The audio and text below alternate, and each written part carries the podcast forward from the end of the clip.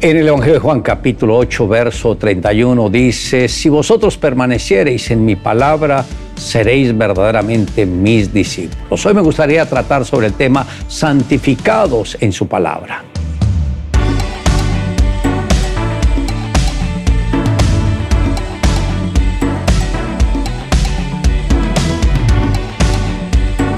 El Señor Jesucristo mirando a sus discípulos les dice claramente eh, la importancia de mantenerse firmes en la fe. Y por eso les dice, si vosotros permaneciereis en mi palabra, seréis verdaderamente mis discípulos. O sea, muchas personas leen la Biblia, pero no la practican, se les olvida rápidamente. Y si uno olvida la palabra, inmediatamente esta se va a esfumar. Entonces uno lee la palabra para atesorarla, guardarla y practicarla.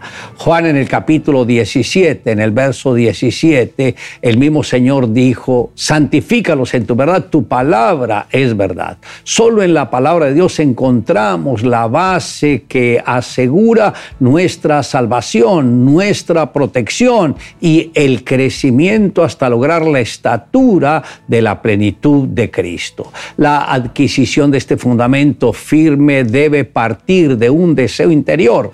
El apóstol Pedro lo compara con el anhelo de un bebé. Desead como niños recién nacidos la leche espiritual no adulterada para que por ella crezcáis para salvación. La palabra crezcáis se origina en el vocablo griego euxano que hace referencia al crecimiento de una planta en forma sana hasta que la misma está en capacidad de dar fruto. Esto coincide con el plan de Dios para cada creyente que consiste en que cada uno avance en la fe hasta lograr la madurez espiritual y asimismo el crecimiento ministerial.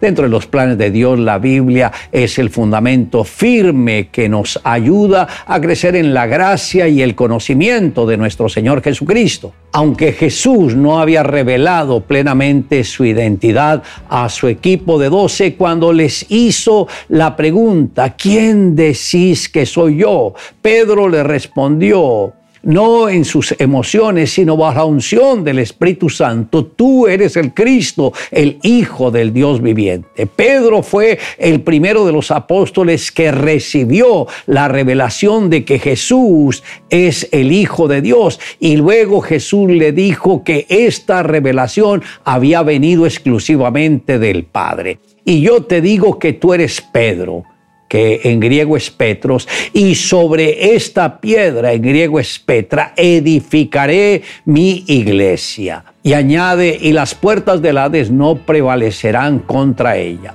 El nombre de Pedro viene de la raíz griega, Petros. El significado es piedra pequeña. Y cuando el Señor dice piedra, que viene del latín petra, significa roca grande. Lamentablemente muchas personas piensan que Petros, la persona de Pedro, es el fundamento donde Jesús iba a edificar la iglesia, pero no es así, pues una piedra pequeña no tendría la fuerza para sostener el peso de lo que significa la iglesia de Cristo. Y de esta manera podemos entender que el fundamento de la iglesia no es una persona, sino más bien la confesión y la revelación de que Jesucristo es el Hijo del Dios viviente.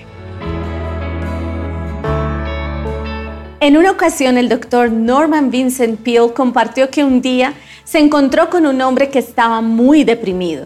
Este le comentó que aunque había leído todos sus libros y seguido cada uno de sus consejos, continuaba sintiéndose mal y realmente necesitaba una palabra de aliento para continuar.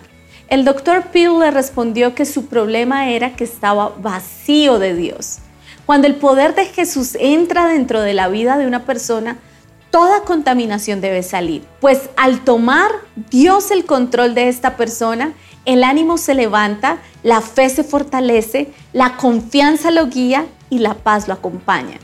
Él no lo ve inferior, él lo ve como su hijo. En ocasiones, aunque se tenga la promesa dada por Dios y aunque hayamos sido llamados y puestos en un lugar de privilegio, no se puede cumplir el propósito divino porque tienen un complejo de inferioridad y no se sienten merecedores de la bendición. Si se sienten inferiores, no se puede ver lo que les rodea. No pueden ver la bendición que Dios tiene para cada uno. Deposita tu vida en las manos de Dios, cerrando la entrada a cualquier pensamiento acusador estudiando a diario la palabra de Dios. Le invito a que me acompañe en la siguiente oración. Amado Dios, gracias porque así como te revelaste a la vida del apóstol Pedro y los que vinieron a ser tus discípulos, Señor, también tú has permitido que te conozcamos a ti, no como una filosofía, no como un rito, no como una religión, sino que te conociéramos como persona, pero no cualquier persona, aquel que ofrendó su vida por nosotros, que nos redimió, que nos sacó de las tinieblas a la luz admirable y que preparó un lugar para nosotros en el reino de los cielos. Te amamos, Señor Jesucristo, a la gloria de tu nombre. Amén. Le invito a que me acompañe en la siguiente declaración. Si vosotros permaneciereis en mi palabra, seréis verdaderamente mis discípulos.